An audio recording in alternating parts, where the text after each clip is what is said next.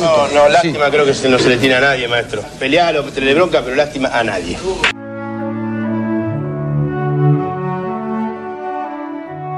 Lástima a nadie, maestro. Literatura, historia y política de la pelota. Somos el fútbol como fenómeno cultural.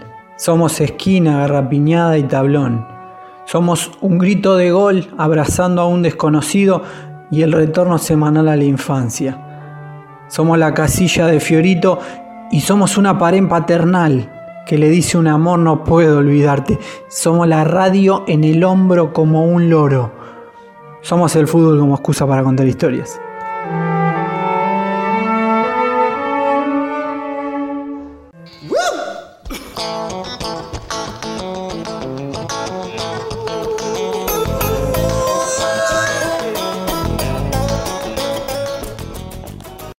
A todos yo le puedo mirar a la cara a un hincha y decirle, ¿de qué club sos vos? De Unión, a vos te hizo un gol. ¿Vos de qué sos? De Colón, a vos te hizo un gol. ¿Vos de qué sos? De Talleres, a vos también. ¿Vos de qué sos? Belgrano, a vos también. Instituto, también. Ahora vamos para Rosario. Rosario sí, Unión también. Ahora vamos para los grandes de acá. Huracán San Lorenzo, a los dos. A Boca de River, a los dos. A Racing Independiente, a los dos. A vos de Argentino Junior, a vos no, Motro. A vos no te hice ninguno. Lástima a nadie, maestro. Y vos también, monstruo. La radio.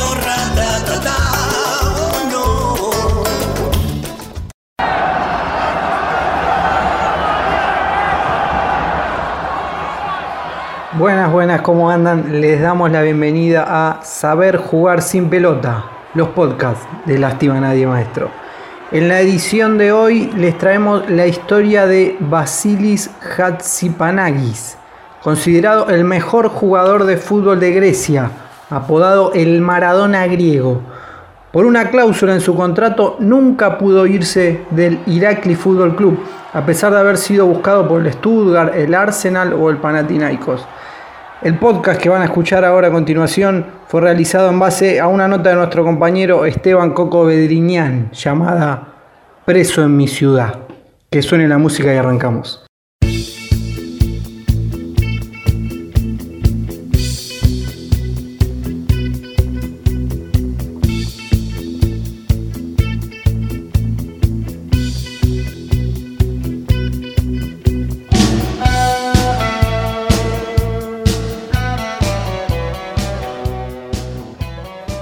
Todos los Maradonas que fueron apareciendo antes o después de la explosión futbolística de Diego en 1977, ninguno en todo el planeta se le asemejó tanto en presencia física y futbolística como un desconocido para gran parte del mundo.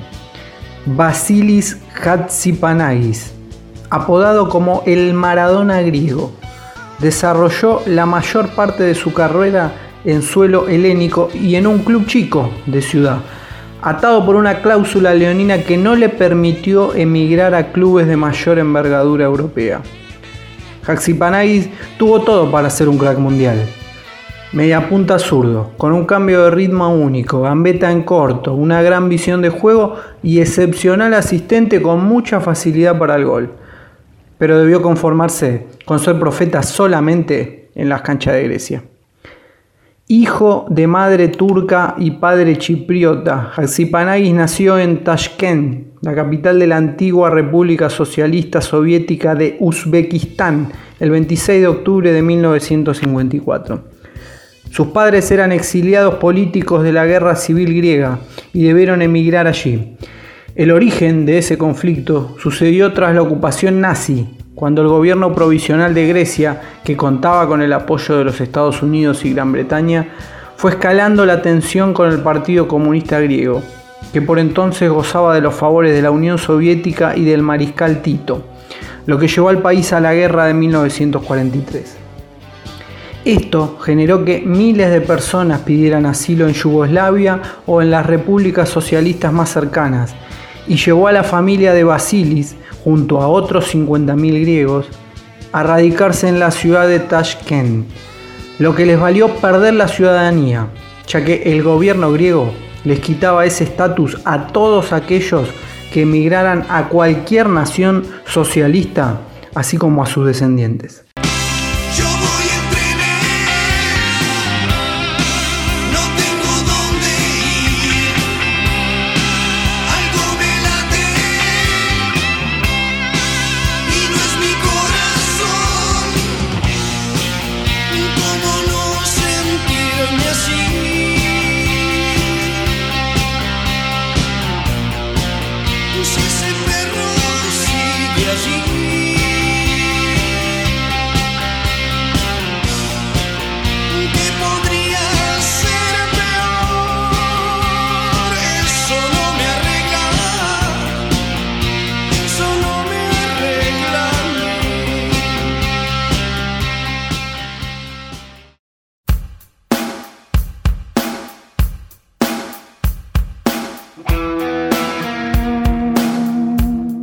Hatzipanagis comenzó a jugar desde joven en una ciudad que se reconstruyó de un devastador terremoto sufrido en 1966 que la obligó a casi refundarse y que la transformó en un foco de desarrollo industrial en la zona. El Dinamo Tashkent disfrutó de su fútbol en las categorías juveniles, pero fue el Fútbol Club Pactacor quien con solo 17 años le ofreció un contrato. El problema radicó en que, según las leyes de la época, para ser profesional había que ser ciudadano soviético de pleno derecho.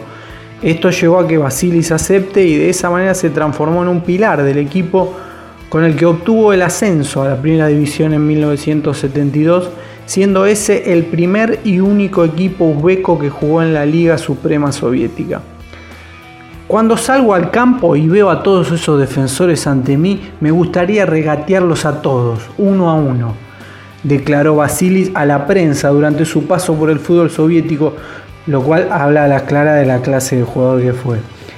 Estuvo tres años en el Fútbol Club Pactacor, donde disputó un total de 96 encuentros, marcó 22 goles y fue elegido dos veces como jugador de plata en la Liga Suprema, solo por detrás del mito ucraniano Oleg Blokin. Todos estos registros le valieron su convocatoria a la selección sub-19 de la Unión Soviética, que participó de la fase previa de los Juegos Olímpicos de Montreal 1976. Su debut fue con gol en un 3 a 0 ante Yugoslavia y luego vio acción dos veces ante Islandia y una vez contra Noruega, aunque no sería convocado para la cita olímpica. Mientras sus compañeros de la sub-19 de la URSS ganaban la medalla de bronce olímpica, Basilis ya tenía decidido irse a jugar a Grecia, a la que consideraba su tierra, pese a no haberla pisado nunca.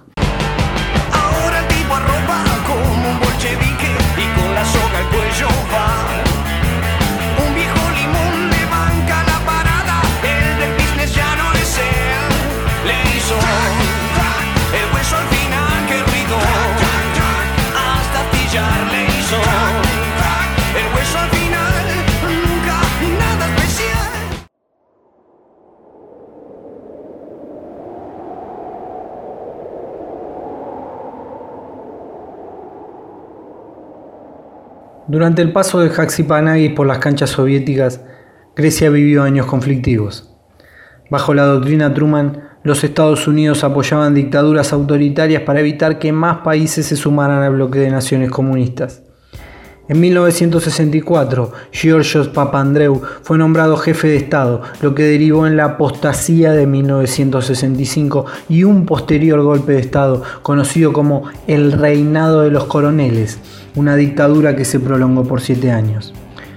Pasado todo ese conflicto político-militar, Haxipanagui llegó al fútbol griego con estatus de figura.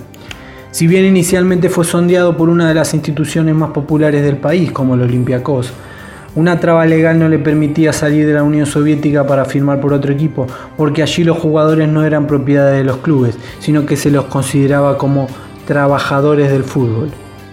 El periodista español Víctor Cervantes cuenta en una nota que en caso de querer ser fichado por otro club, la petición de traslado solo era aceptada si el Comité Técnico Deportivo de la Federación consideraba que esto podía beneficiar al nivel de la selección soviética. A Haxipanagui se le propuso otra solución. Si quería jugar al fútbol en Grecia, tenía que renunciar a su ciudadanía soviética y para ejecutar su repatriación tenía que buscar algún vínculo con la Grecia moderna. Como a Basili le quedaba un abuelo en Tesalónica, tenía que firmar para un club de la región y por eso terminó fichando por el Irakli Fútbol Club. El inicio de su relación con el club no pudo ser mejor. Con solo 21 años, Haxipanagis consiguió ganar en su primer año la Copa de Grecia de la temporada 1975-1976, derrotando por penales al Olympiacos con dos goles suyos durante el juego. Pero lo que parecía ser una película de fantasías, pronto comenzó a transformarse en una cárcel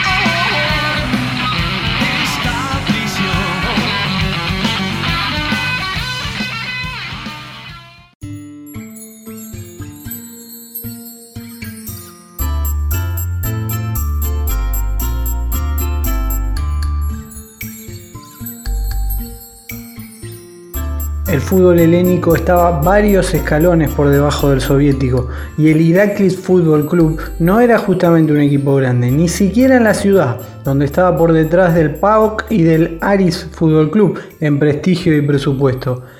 El punto clave en esta historia es el siguiente. Hubo una cláusula poco clara a la hora de firmar el contrato de dos años con la institución de Tesalónica que le permitía al club renovar el contrato unilateralmente, cosa que hizo durante el resto de la carrera de Haxipanagis a pesar de los intentos de Basilis por conseguir un traspaso. Un intento de soborno a un rival en la Copa de 1980 llevó a que la Federación Helénica de Fútbol enviara al Irakli Fútbol Club a Segunda División, de donde regresó inmediatamente después de una magnífica temporada donde batió todos los registros de goles y triunfos de local y de visitante. Para la temporada 1983-84 el club alcanzó la mejor posición hasta hoy, un tercer puesto en la liga, y en 1985 obtendría el único título internacional de su historia la Copa de los Balcanes. Un torneo que se jugó desde 1960 hasta 1994. Contaba con la participación de equipos de Albania, Bulgaria, Grecia, Rumania, Turquía y Yugoslavia. El Iraklis FC se impuso en la edición del 85 al vencer al rumano Arges Pitesti por un global de 5 a 4. Perdió 3 a 1 como visitante y ganó 4 a 1 de local, con un gol de Hasipanidis, sí. La primera de las ofertas que recibió Panigui para marchar con su fútbol a otras ligas de mayor jerarquía sucedió en el medio de una lesión. En 1977 una dolencia en su rodilla lo llevó a tratarse a Londres con el fisioterapeuta del Arsenal.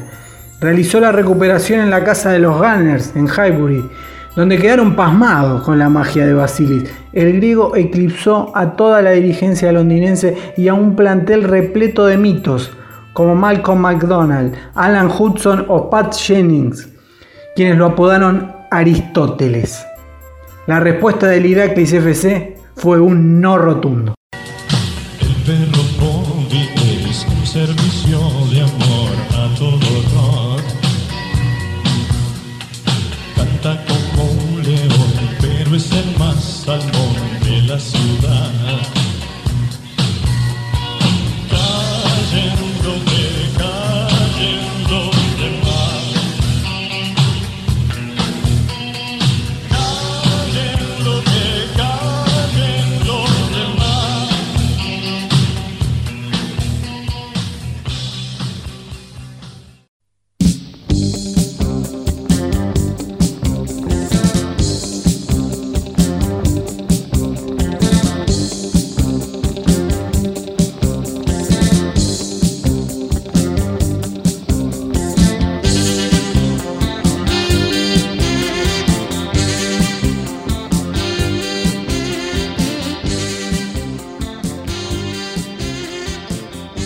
La misma contestación que el Arsenal obtuvo el Stuttgart alemán cuando el Iraklis FC fue condenado a la segunda división por el intento de soborno en 1980.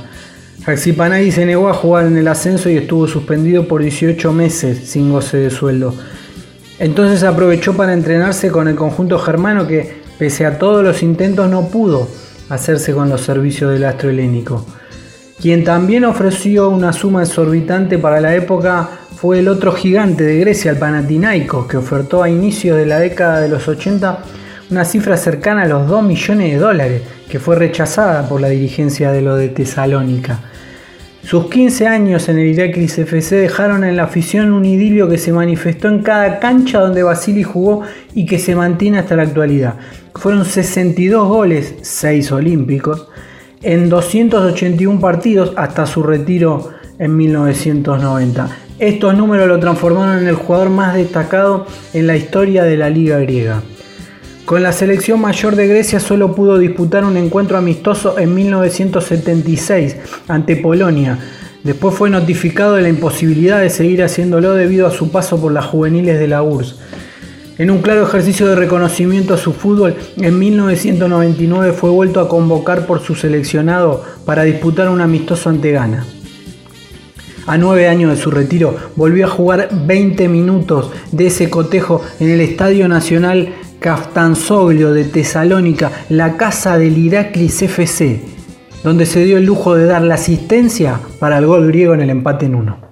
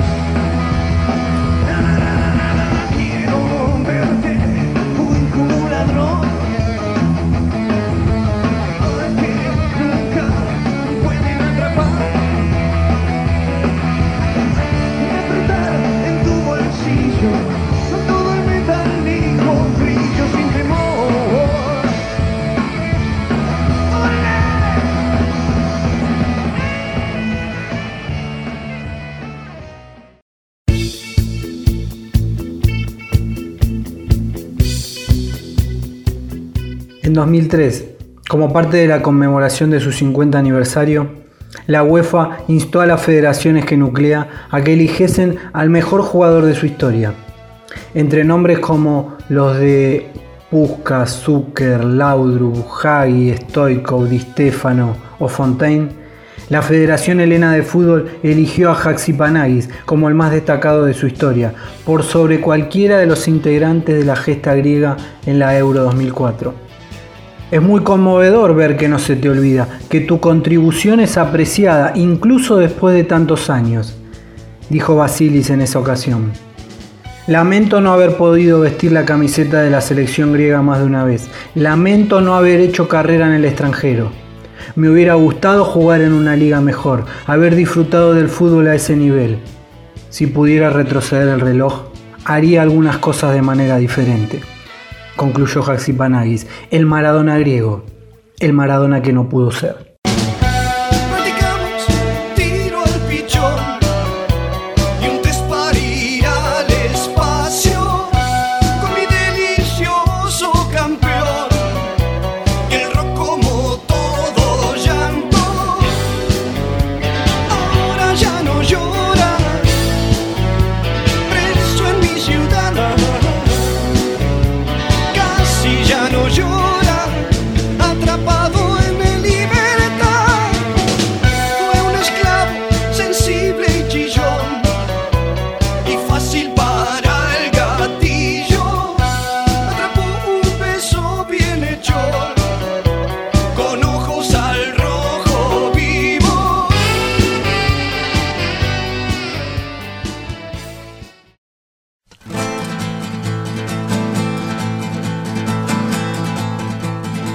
Llegamos al final de este capítulo de Saber Jugar sin Pelota, los podcasts de Lástima Nadie Maestro.